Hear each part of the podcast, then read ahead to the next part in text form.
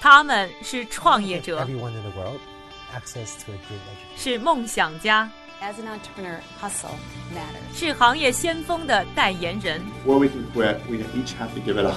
他们因为勤奋，通过智慧和激情，从平凡里走出不一样的人生。我是一加，这里是创业美国，带你了解美国前沿创业者成功背后的故事。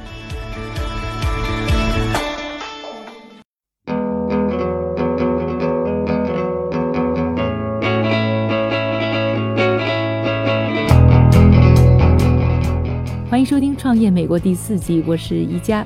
在节目的开头，首先还是感谢一下我们这一季节目的两个赞助商，一个是帮大家在北美买二手汽车和淘宝上买东西一样又方便又可靠的懒人汽车，还有就是来自硅谷让 VR AR 技术触手可摸的灵感科技。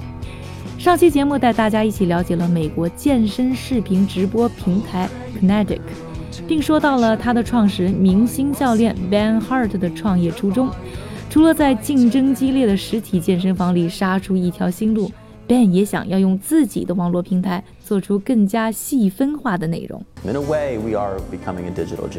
从某种意义上来说，我们成为了一个电子化的健身房。我们也想提供群体课程的选择。重要的是那种互动性、那种存在感，也是大多数人来上群体课的原因。此外，就是个人的方面，我们在以一个更加定制化的方式来适应你的锻炼和你的生活节奏。我们绝对是在用一种更加创新的方式。我们希望通过在平台增加更多的功能来解决现有的问题。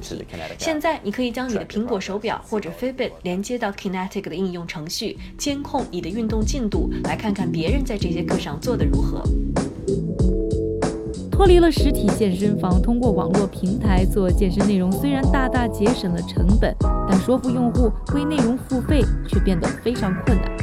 对于这一点，Ben 在产品策划上有着非常明确的考量。We believe that though there's a lot of value to this content. 我们相信，虽然这些内容很有价值，但是这类课程服务的订阅正在稳步下降。我们不认为应该对于课程服务收费，所以我们要做的是超越内容本身。我们想用一种更加有互动性的方法来上网络课程。实际上，我们正在推出新服务。从明年开始，我们推出了两个高端付费项目，一个是群组课程，另一个是更加个性化的私人定制课程。我觉得我们现在建立的是第一步。这些互动性的功能可以让你用自己现有的科技产品结合我们的服务。我们也在进行虚拟现实内容的制作探索。我们相信 VR 会成为健身未来发展的一席之地。和同伴一起上课，不论他在哪里，不管你想去哪里都行。Where you are and at any destination you want is kind of cool. 那么，创美投资人是否看好 Kinetic 和 Band 的发展方向呢？首先来听一下真格基金合伙人郑昭宇老师的点评。我们可以看到，他自己公司旗下现在有二十三名教练。那么，啊，这也对应了他的商业模式，就是在将来的话，怎么让这个产品做得更加的能够产品化，而不仅仅靠啊这个健身教练呐，或者在上面的这些 IP 他们自己的个人魅力啊，或者一两次的这种视频展示，能够让这个吸引这样的啊用户。那么，是不是真的能够有产品化的方式，能够帮更大规模的？去帮助用户去解决自己的问题。再来听一下美国著名天使投资人 David Rose 的看法。这是个非常有趣的行业，整个健康和健身产业正在上升当中。人们越来越缺乏时间，也没有精力去某个固定的地方健身，因此健身房这类的产品是缺乏优势的，也比较难向用户推广。所以，这种按需将顶级健身教练带到屏幕上的想法是非常好的。除此之外，他们显然有一个非常棒的团队，所以我会给 Kinetic 打八分。现在您正在收听的是《创业美国》第四季，我是宜佳，我们正在聊健身视频平台 Kinetic，欢迎在微博、微信上搜索“创业美国”，关注我们，在微信上输入“健身”，还能收看更多的精彩小片。最后来听一下美国知名风险投资人 Moret 的评论。我觉得这个产品很有趣，很多人不想去健身房，他们宁愿在家里上健身课。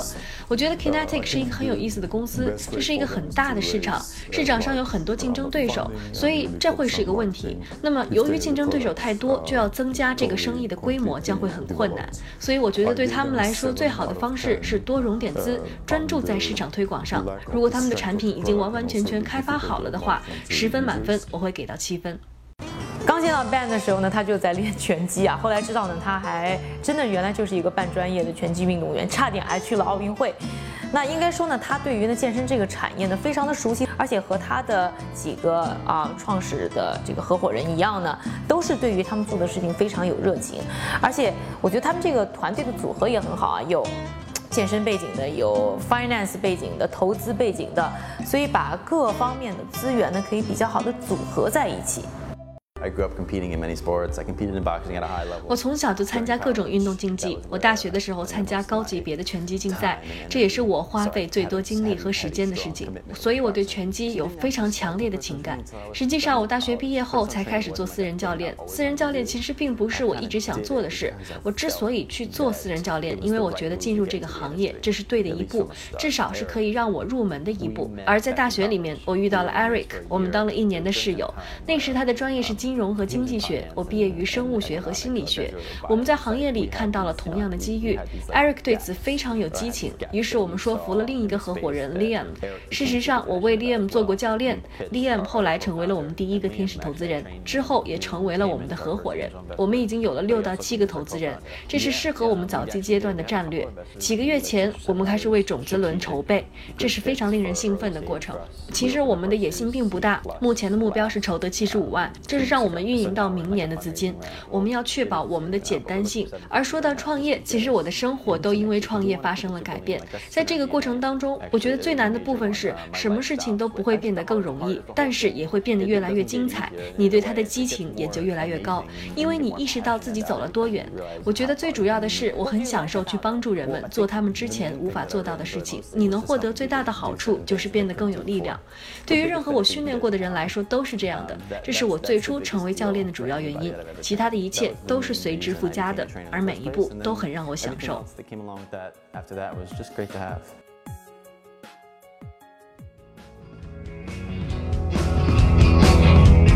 想要看看这样的健身平台上有什么样精彩的课程，并和我一起运动的话，欢迎在优酷视频上搜索“创业美国”，观看我们的视频节目。